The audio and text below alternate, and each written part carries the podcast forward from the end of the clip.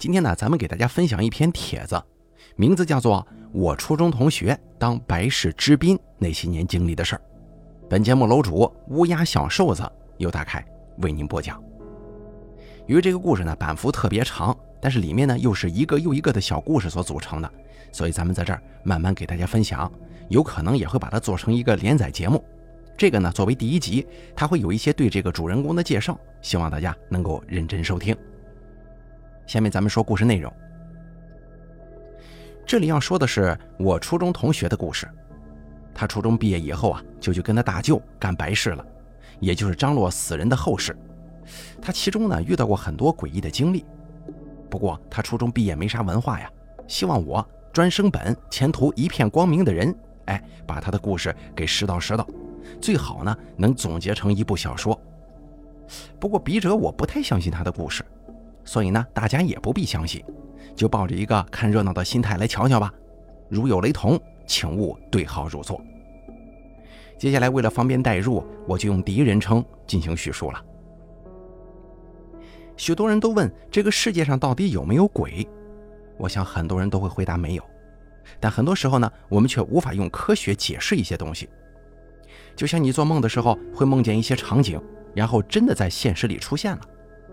又或者是你一转头的瞬间看到屋里有个人影，你以为你眼花了，但其实上屋子里真的存在一个人。当然了，这个人是加引号了。有趣的是，我大舅就是一个操持白事的，说好听点叫送葬者。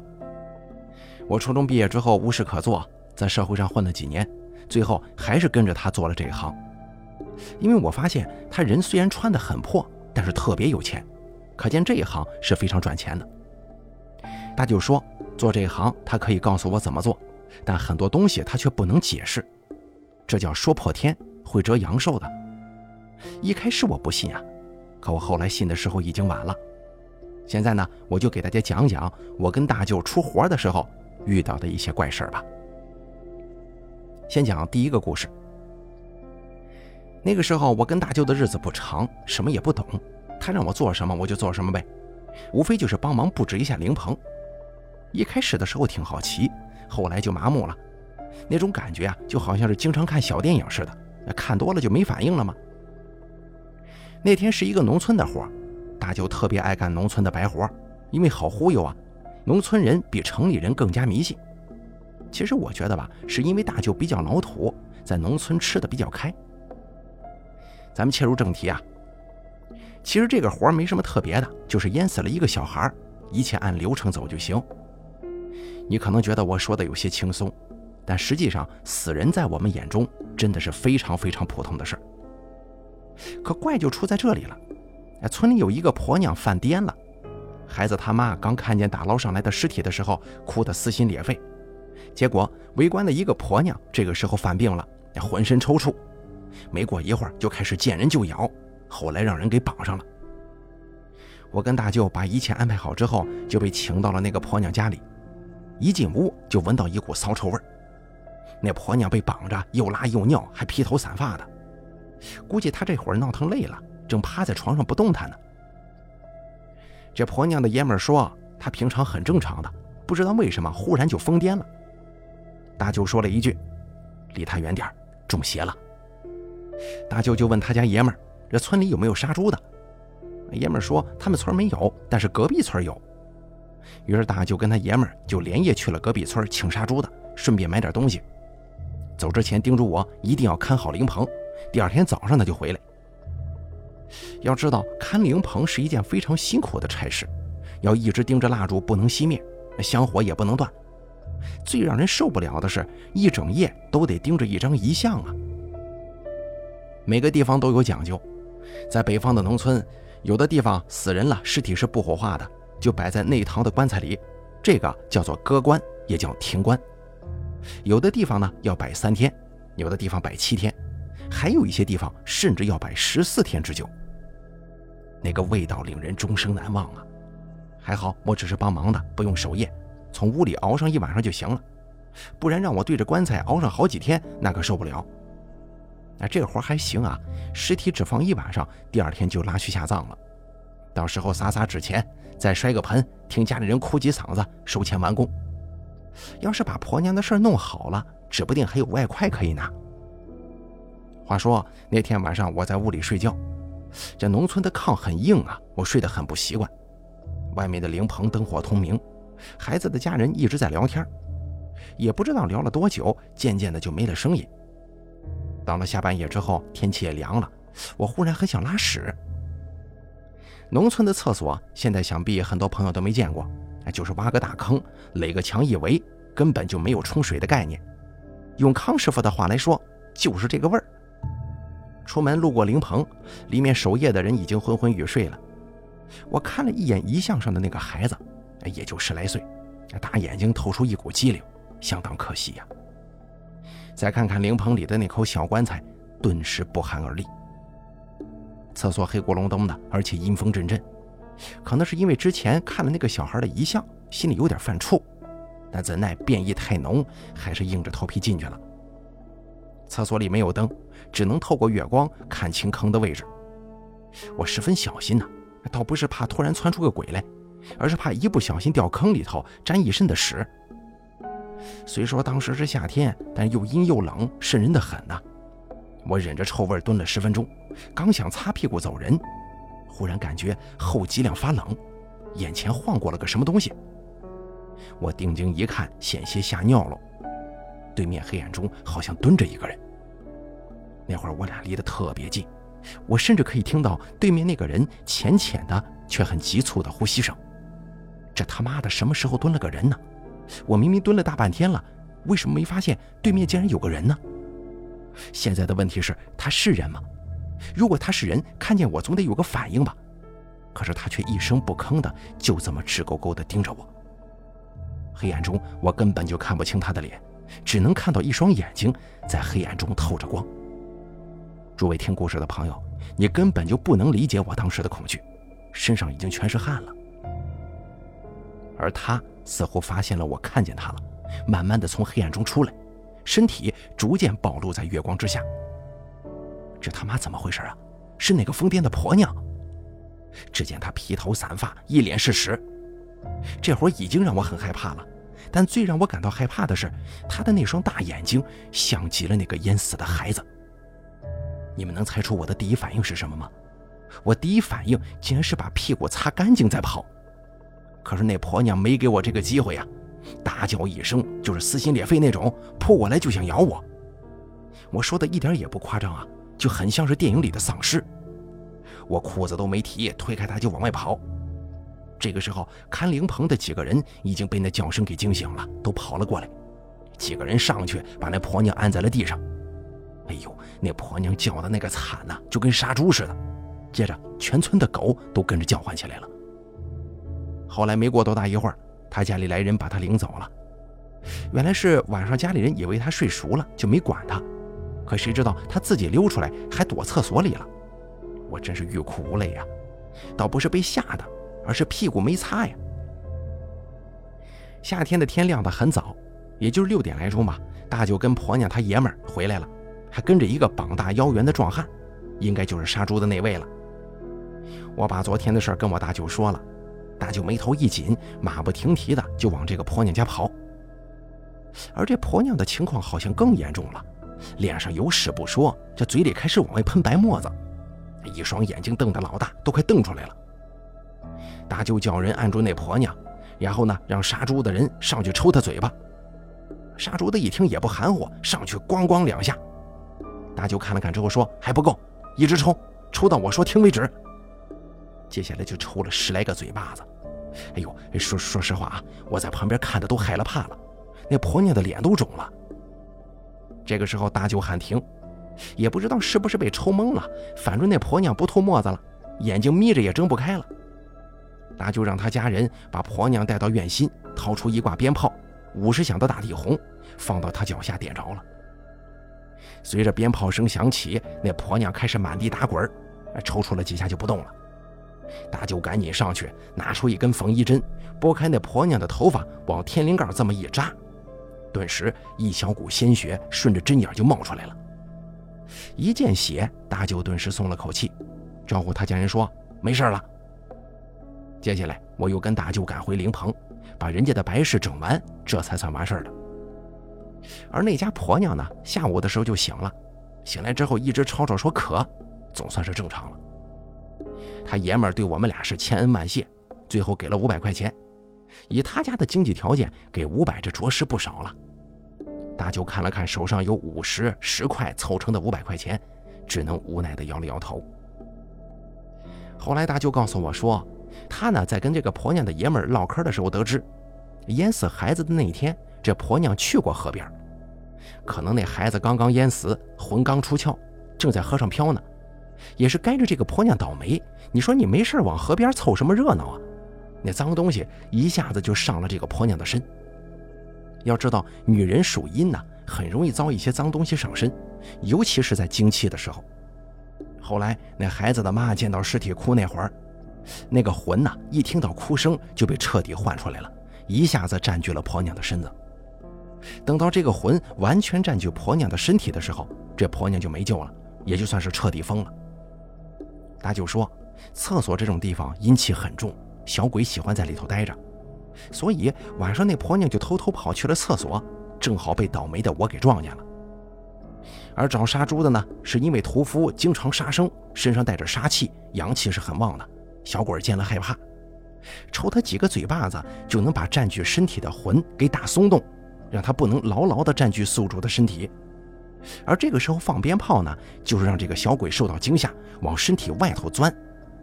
因为小鬼是很惧怕鞭炮声的，就像咱们过年的时候放鞭炮崩晦气是一个道理。这个真的是有点依据的啊。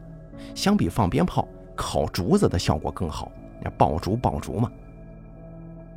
这个时候再往天灵盖上扎的这个针呢，叫引天针，顺着血就能把魂引出来。要是流出来的是脓不是血，那这个人就意味着没救了。大舅解释完这一切之后啊，我恍然大悟。怪不得我看那婆娘的眼睛怎么这么像那个淹死的孩子的呢？以后啊，路上遇到车祸死人，各位千万别再往上凑了。抵抗力弱的，就算不疯，也得会大病一场；最轻的也是倒霉。再给大家讲下一个故事啊。有一回呢，大舅接到了个医院的电话，像我们做白事的人都跟当地医院有联系，在这儿我不好说的太细。你是不是有感觉？哎，家里有人去世的时候啊，会有陌生人在旁边忙活，哎，告诉你步骤，什么时候从太平间领人，什么时候开死亡证明，什么时候去派出所销户，什么时候往火葬场拉，等等等等。其实啊，这边人刚一断气儿，我们那边就接到电话了。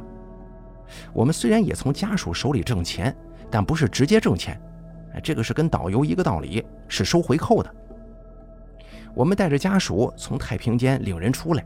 然后直奔火葬场，尸体火化前呢，要有一个短暂的保存间。太平间没那个义务保留尸体，医院一天死很多人呢，没那地方，所以火葬场里会有一个停尸间。当然了，这个房间是要收费的，价格堪比五星级酒店呢。选的房间不一样，价钱也不一样。比方说，有的停尸间是玻璃棺，全冷气，有牌位可以上香；有的房间甚至能放音乐。这样的高配房间价钱也贵很多。选完房间之后啊，我们可以提上一笔钱，然后还可以选套餐。有一个跟超市一样的地方，你可以选什么样子的牌位，象牙的、檀木的、塑料的都有。哎，选什么样的香，摆什么样的花圈，那价钱自然就不一样了。不过这些呢，都是家属自己的选择，不会强卖。但一般情况之下都会买上这么几样，什么都不买的人几乎没有。如果旁边再有其他人的话，你啥也不买，就显得很寒酸呢，脸上无光吗？毕竟中国人面子大如天。很多人当时都会说一句话：“走也得让他走得风光。”实际上啊，我个人觉得，死后办的有多风光，都不如生前多孝敬。这些东西都是买给死人的吗？我不信，那是买给活人看的。行了，话题扯远了啊，咱们说正题。当时大舅给我打了个电话，让我跟他一块去。其实我很不情愿呐，因为那天是大年二十九，而且已经是夜里十一点多了。但是没办法嘛，该去还得去，职业素养好。我很快就来到了第一医院，大舅已经在那等着了。这回死的是个老头，门口停了一辆拉尸车。老头的两个儿子把尸体从简易的棺材抬进车里，大舅跟我也帮了把手，盖着白布看不到对方的长相，只感觉尸体轻飘飘的，不像以往这么死沉死沉。而接下来呢，就要奔火葬场了，尸体要暂时存放在那里，以便第二天火化。这两个儿子呀，咱们就称呼他们为张老大跟张老二吧。张老大跟张老二商量了一下，老二回去布置灵棚，老大跟着去火葬场。必须要提的是，跟张老大的还有一个中年谢顶男，应该是张老大的朋友。我跟大舅跟着上了张老大的车，直奔火葬场。一路上，谢顶男一直在说话，无非是说张老头最后日子没受罪，两个儿子特孝顺。啊，尤其是张老大，是他们那一片出了名的大孝子。那这些漂亮话呀，我跟大舅听了之后，只是干瘪的应付了几声。到了火葬场的时候，已经快十二点了，这地方阴冷阴冷的，看着高高的烟筒，大概是心理作用吧，感觉空气当中弥漫着一丝人烧焦的味道。进了停尸间办了手续，这张老大果然是孝子啊，直接要了一个最贵的房间。玻璃棺全冷气开放，还有放牌位供奉的香案，哀乐二十四小时播放。办手续的那个叫大周的人，我们认识。他一看见有钱的主来了，哎呦，那眼睛都放光了，又嘱咐张老大去买一些花圈之类的摆上。那张老大果然阔绰，全捡最贵的买。这一顿花下来，大概有五千多块钱。要知道这些东西也就摆一天呢，第二天全烧了。张老大还真是个舍得花钱的孝子。张老大并且还说出了那句经常出现的名言：“走也得让他走得风光。”我跟大舅帮着把张老头的尸体抬进玻璃棺，可是，一掀白布，我立刻傻眼了。这老头撑死了也就有六十斤，瘦的不能再瘦了，那胳膊细的呀，就跟那墩布杆子似的，基本上除了骨头就是皮了。我跟大舅对视了一眼，谁也没说话。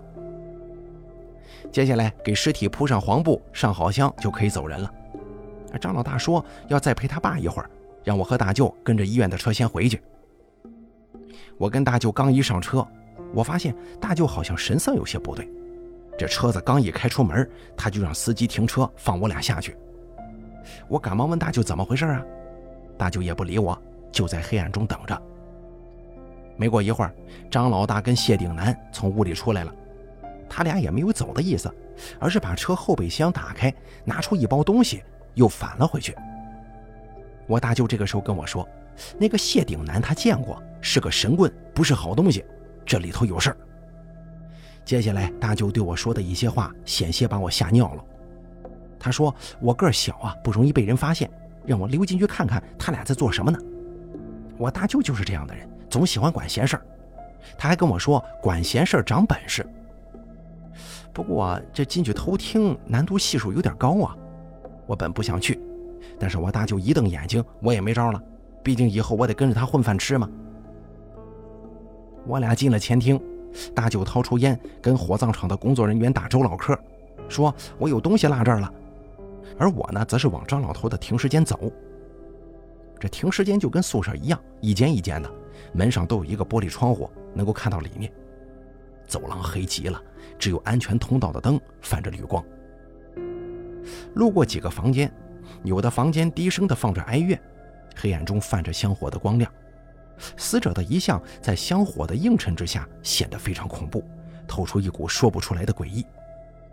我不敢多想啊，看到张老头的屋子亮着光，就偷偷摸摸的探到窗户底下，抬头这么一瞧，你猜怎么着啊？那个老头子就是张老头。他的尸体竟然坐起来了，而且还是光着身子的。我冷静了一下，看到张老大跟谢顶南在给老头换衣服，我还以为是寿衣呢，但仔细一瞧，这哪他妈是什么寿衣呀？分明是皮衣和皮裤。那具枯瘦的尸体就这么随着两个人的摆弄，好像是一具没有生命的木偶。我正看得心惊肉跳呢，有一双大手忽然捂住了我的嘴巴。我脑袋嗡的一声，抬眼一看，竟然是我大舅。大舅往窗户里瞅了一眼，啥也没说，拉着我就走。出了火葬场，大舅把我带到了一个僻静的地方，就问我看见啥了呀？我就一五一十的说了。大舅听了之后眉头一紧，说：“张老大哪他妈是什么孝子啊？那分明是个孽子，这得有多大仇呢？这么对自己亲爹？”我听着糊涂啊，大舅就跟我解释说：“人死了以后啊，要净身，这可不是太监那个净身啊，就是擦洗身体，象征一生清白。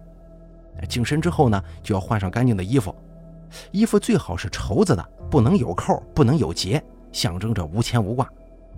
如果不是绸子的也没事普通材料也行，但绝对不能是皮的。这皮衣啊，活人穿起来很潇洒，但是给刚死的人穿这个。”那可是让死者下辈子投胎做牲口啊，是大大的不敬。估计一会儿他们俩还得把尸体的方向换一换，头朝东，脚朝西，然后用棉花封住口鼻肛门，让怨气困在体内无法释放，要么投胎做牲畜，要么成为找不到地方投胎的孤魂野鬼。我一听都傻了，问大舅该怎么办呢？大舅沉默了一会儿，说：“先回家，明天他打听打听情况再说。”后来呀，张老头的葬礼我也没去。大舅跟我说，这张老头家是拆迁户，得了不少钱。张老头平常由张老大赡养，估计住在一块这矛盾就多呀。张老头不喜欢大儿子，更偏爱二儿子。死前立遗嘱给了二儿子一大笔钱，而张老大只得了很少的一部分。估计张老大气不过，就想出了这么个点子，想让自己亲爹下辈子受罪，并且还听我大舅说。张老大在葬礼上哭得可惨了，人人都说他是个孝子，但是大舅看得很清楚，他只是干嚎不掉眼泪。听完这些，我有些难受了。父母生养子女，从不计回报，可是现如今连个善终都落不下呀。乌鸦尚能反哺，为什么人都做不到呢？有时候我闭上眼睛，总是能看到张老大给他爹换衣服的场景。如果他爹在天有灵，不知道会是什么感觉。人的心呐，有时候比猛兽还凶恶，这话一点也不假。我问大舅要不要把这个事儿告诉张老二啊？大舅摇了摇头说：“他想管，但是管不了，因为张老大在当地是非常有势力的，惹不起。”大舅还说，也不知道是不是他眼花了，那天他往窗户里看的那一眼，看见张老头的尸体好像睁开眼睛了，难道说这是死不瞑目吗？好了，再给大家讲下一个经历。这回这位死者呢是个小伙子，也就二十岁出头。小伙子他妈因为他的死伤心过度，进医院了。也不知道他们家上辈子做什么孽了。他大儿子前几年出车祸死了，你看现在小儿子又死了。对于一个母亲来说，世界上再也没有比这个更痛苦的了。不是都说养儿防老吗？两个儿子都死了，这对一个母亲来说，无疑是最大的打击。比较蹊跷的是，他这个儿子的死法。据说这个小儿子被发现是在自家的下房里，死的时候全身僵直，嘴巴张得老大，尤其是那对眼睛几乎都瞪出来眼眶了，好像是临死之前看到了什么恐怖的东西。但令人费解的是，他全身上下无一处外伤。后来经过法医鉴定，他是胆囊破裂、脑出血而死，也就是说被吓死的。更诡异的事情还在后头呢，不过咱得先卖个关子，容我慢慢往下说。我并没有直接参与到这个小伙子的葬礼当中，只听大舅和围观者叙述过，所以呢，我就以这个小伙子为主角叙述，方便增强代入感嘛。死的这个小伙子姓韩，以下呢咱就称呼他为小韩嘛。他是个普普通通的编程员，大学毕业之后就留在我市奋斗。要说这出门在外的人真不容易啊。其中心酸，只有自己知道。那会儿是冬天了，他妈给他寄了一箱家里种的苹果。小韩是很爱吃苹果的，可是自从他哥哥前些年死了，他妈就变得非常脆弱，特别爱护这个老儿子。其实苹果这东西啊，在我市随处可以购买，但他妈妈呢，就是想让儿子吃上一口自己家的苹果，说是干净、水分足。小韩在我市租了个房子，就是那种濒临拆迁的房子。没有物业，治安很差，周边杂草丛生，总是堆满垃圾，无人清理。这种老小区是本市人极少会住的地方，一般都租给外来人员。因为这里租金很便宜啊，虽然说距离上班的地方不是很近，但小韩还是租下了。那天从邮局把苹果带回住所，怕放到屋里坏了呀。在农村老家，冬天都是把苹果放到大缸里，不会冻坏，拿出来吃还是新鲜的。而这会儿啊，小韩忽然想起，在他租房的下房里头啊，就有这么一口大缸，那是他头一天搬进来的时候看见的。咱们书中提到的这个下房啊，并不是建在楼道里的，而是那种古老的修建在外面的小平房。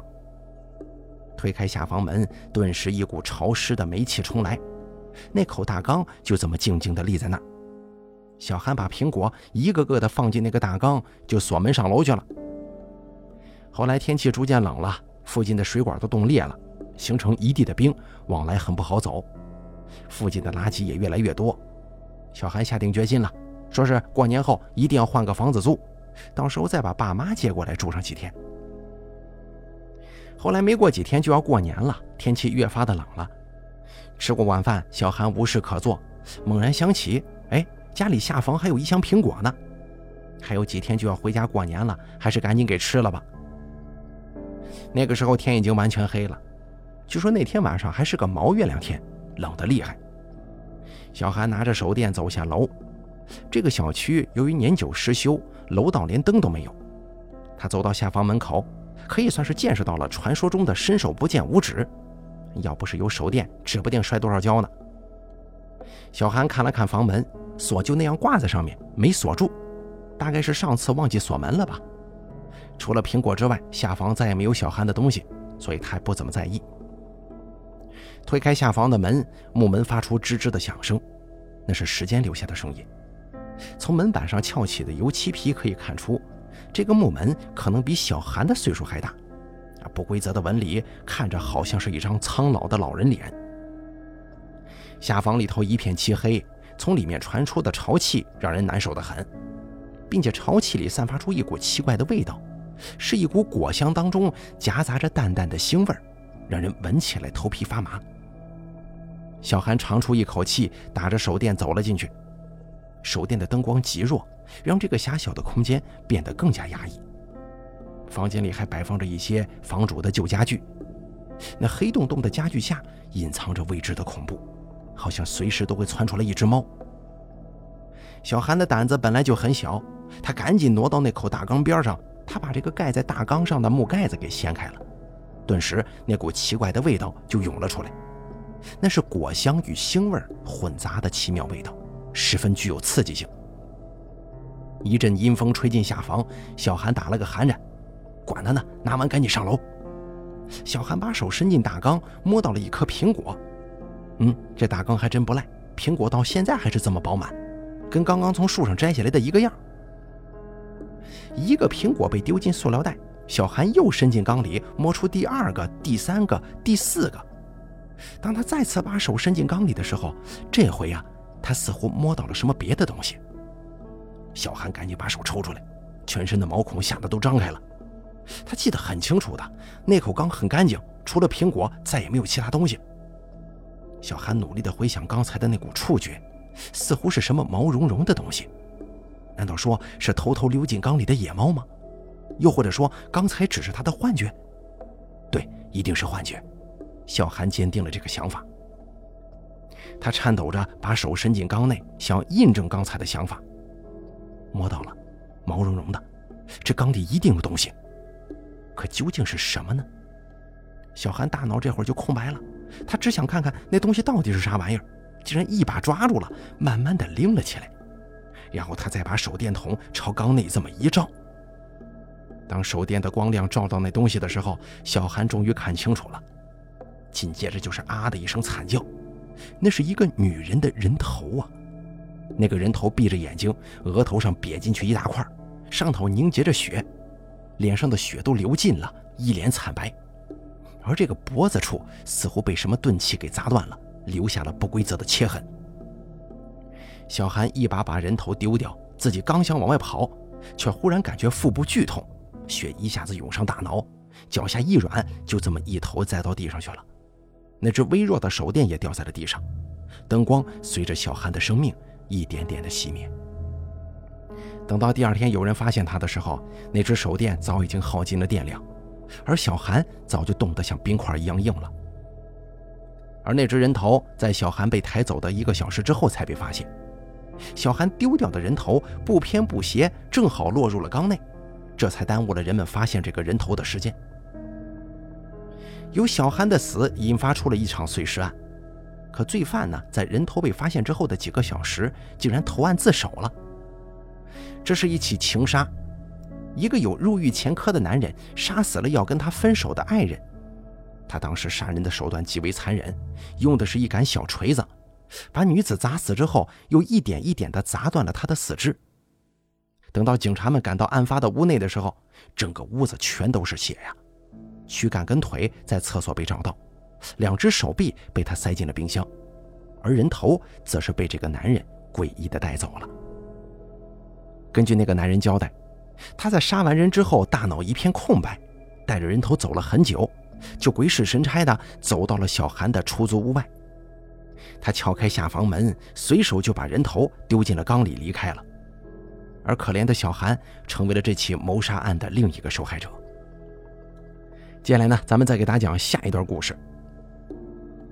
这回这个事儿是在一个农村，有一个老头死了，很传统，还是土葬，就葬在村后的一块空地上，啊一切都很正常。可是事情啊，出在这个老头下葬的几天之后。那天大舅忽然接到电话，是这个老头的闺女打过来的。他说有点古怪，务必请大舅过来看看。如果能帮上忙的话，必有重谢。这地方呢，就是一个特别普通的小山村，挺穷的，每家每户也不像有钱的样。但是那个女人说，事后愿意出一万块钱。说实话啊，这个价钱是很具有诱惑性的。我们平常出趟活也就几百块，这回一下子说给一万。我跟大舅都是视金钱如粪土的人，但为了助人为乐嘛，我们还是去了。我们是早上坐车到的时候已经下午了，天都快黑了。因为前几天的时候啊，还帮他家操持丧事，所以跟他家人也还算是熟悉。他家是很普通的农村大杂院，三间大瓦房。当时一进他家门呢，全家十来口子人都坐着，面色凝重。而这位死者的闺女，呃，咱们就称呼她为金大姐吧。这位金大姐说，她家最近有点邪门，因为她爹刚死啊，她妈不敢一个人睡，所以啊，她陪着她妈一块睡的。可是，一到晚上，也不知道几点钟，她总感觉有风吹脸，窗户明明关得很严实，她也搞不清楚这个现象是怎么来的。这情况一躺下就有，啊，一起身就没。更奇怪的是，早上起来呀，这脸上都是潮的。金大姐的二大爷，也就是死者的二哥，他呢岁数挺大，是个比较迷信的人。他说这事儿不正常，可能是招鬼了，让他赶紧找个懂行的人来。这不就找到我大舅头上了。说实话啊，我听完金大姐说的这些之后，有点害怕。虽然平常尸体见多了，邪乎事儿也没少经历。可是金大姐的描述，还有在场人凝重的表情，还是使我体会到了一丝恐惧。当时大舅点了根烟，说他先观察一晚上，看看到底是个什么情况再说。哎，金大姐就满口答应，送走了七大姑八大姨，屋里就只剩下我大舅还有金家母女了。老金头两个儿子已经回城里打工去了，家里就剩下老太太跟金大姐。两个女人家毕竟是比较弱势的。本就属阴，要再像上次那样被脏东西上了身就不好了。吃过晚饭，大舅开始张罗，他跟金大姐唠了一会儿，一会儿功夫找了一筐小米，把小米放在了房间门口。放好之后，笑嘻嘻地看着我说：“需要我帮忙。”娘嘞，好事从来想不到我，那冲锋陷阵当炮灰，每回都是我。大舅让我在屋里睡一晚上，说我是处男，阳气重。不容易被上身，但其实我早就不是处男了。可是当着金大姐跟老太太的面，我没好意思说。我说：“呃，会不会有危险啊？”大舅说：“放心吧，我在对面盯着你，妥妥的。”没办法，硬着头皮上来。当时时间过得挺快，可能快十点钟了。进屋之前，大舅特意给我一小瓶东西，里面装的是透明的液体。他说到时候会告诉我怎么用的。金大姐跟老太太去了另一个屋子，大舅就在对面的房间里，透过玻璃窗笑呵呵地跟我招手。我心想，要不你是我大舅，我早削你了。那个时候是深秋了，晚上温度很低，一进屋我就感觉到特别冷。它不是那种普通的冷，是一种阴冷，从骨头缝子里透着凉气儿，就好像是吞进去一块冰似的。屋子里的灯昏昏暗暗，看到墙上贴着一些年画，大娃娃抱着鱼之类的。我赶紧钻进被子，身子暖和了，可是脸上还是冷啊，一呼气儿就能看见白雾。外头漆黑一片，隐约能听见树枝被冻得吱吱作响。这人呐，一旦安静下来，就会感到不自在，一丁点声音都会感觉到特别敏感。我看了一眼墙上的那个年画，这白天看起来可爱的胖娃娃，这会儿竟然显得很可怕了，好像是电影里的死孩子。我长舒一口气呀，到底金大姐说的这个风什么时候来呢？这屋子很封闭，它怎么可能吹进来风呢？我足足等了半个来小时，还是毫无动静。心想：难道是我大小伙子火力太旺，脏东西根本不敢现身吗？渐渐的，我就有了一些困意，有点犯迷糊了。忽然之间，一声响动把我惊醒了。当时我真的吓尿出来了，原来是手机短信。我稳定了一下情绪，一看是大舅发来的。他跟我说他有点困，先睡了。说有事啊，拿电话晃他，千万不能出屋子，不然就破了他布下的阵了。我把手机放好，待了快十分钟，困意又袭来了。我刚闭上眼睛，就感觉有什么东西在脸上拂过。我机灵了一下，立马清醒过来，生怕这是自己的错觉。不过我还是等来了第二下。怎么说呢？这是一种非常轻微的触觉，像是有人用羽毛或者棉花在你的脸上搔。是风，是轻微的风在吹我的脸。后来渐渐的，这风吹的频率越来越快，那种感觉就好像是有人冲你吹气似的，并且我渐渐闻到了一股淡淡的腥味儿。你们知不知道蛀牙的味儿，就是一种食物刚刚腐败的那个味儿。我睁开眼睛，发现屋里还是空空荡荡的，窗户关得很严，并且外头也没风。这股子气儿是从哪来的？我吓得不敢动弹，可那风还是不停地吹，我脸还真就有些潮了呢。我把手机放到被子里，拨通了大舅的电话，晃了他一声就挂了。我当时特别害怕呀，全身是汗，汗毛都立起来了，只能躺在床上祈祷大舅快点来。这个时候手机动了，我一看是大舅发来的短信，大舅说：“别动，那东西正跟你脸贴脸呢。”啊，什什么东西啊？我眼前还是空空荡荡的呀，但是脸上就是阴风不断。我侧脸往窗户瞄了一眼，大舅正趴在窗户上往里看呢。我都快尿了呀！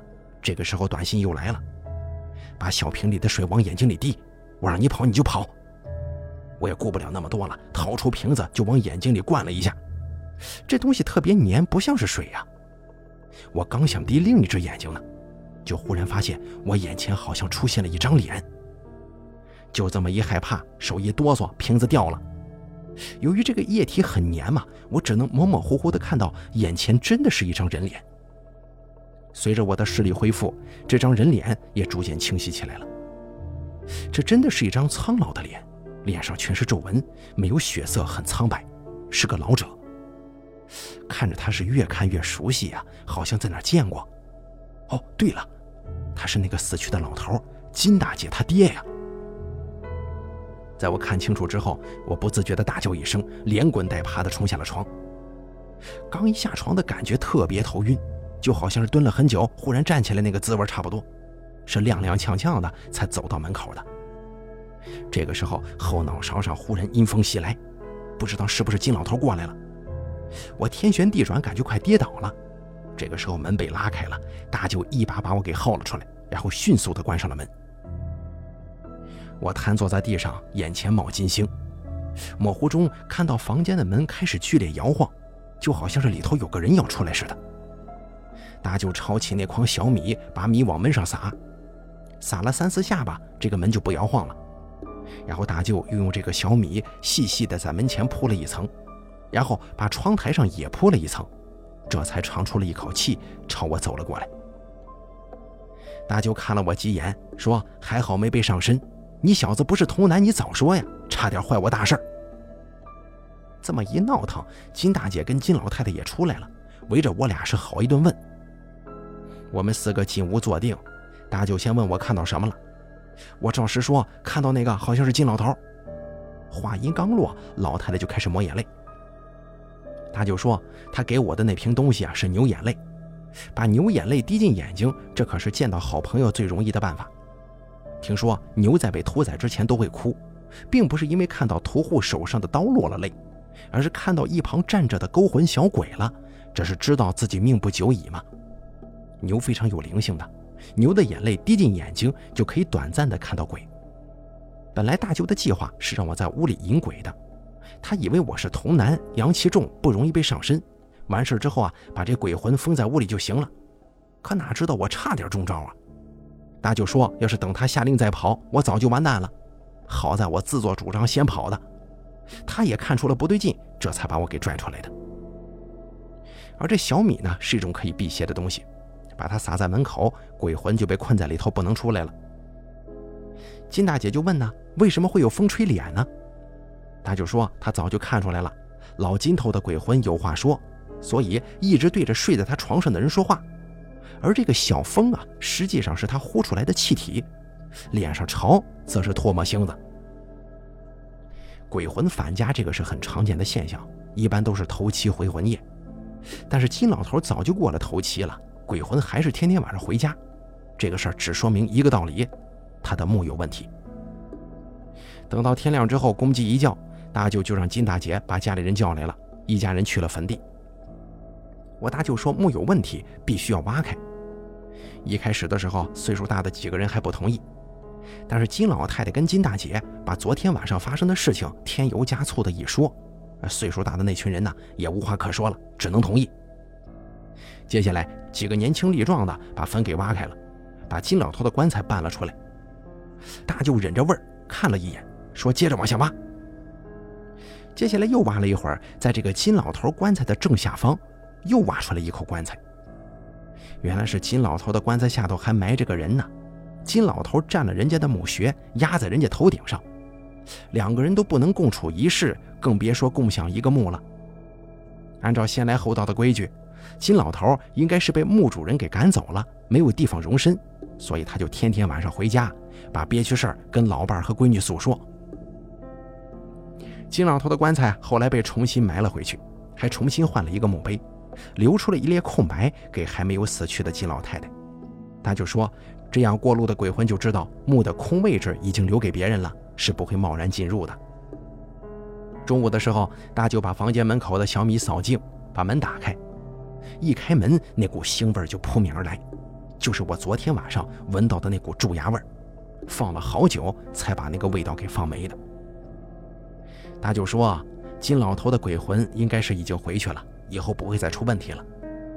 那金大姐是千恩万谢，但只给了五千块。说以后发现没问题再给剩下的。临走的时候啊，村里正好来了一批人，好像是省考古队的。后来金大姐给大舅打电话，说房间的确再没出过蹊跷，只不过对剩下的五千块钱却只字未提，并且他还说挖出来那个棺材呀是清朝的，只不过很可惜没啥陪葬品，考古队捡了几个镯子香炉就走了，尸体根本就没人要。是后来村长派人在后山重新找了一块地方，把这棺材才给下了的。挂了电话之后啊，大舅一直闷闷不乐。我问他怎么了，他说心里不落忍呐。人家在墓里头睡得好好的，结果被后来的人给霸占了，死都不得安生啊。那个村子的后山以后肯定还会出问题的。行了，这个叫做“同学当白事之宾”的那些年，咱们就暂时先讲到这儿了。后续呢还有挺多的内容，咱们慢慢的给大家分享。感谢您的收听，咱们下期节目不见不散。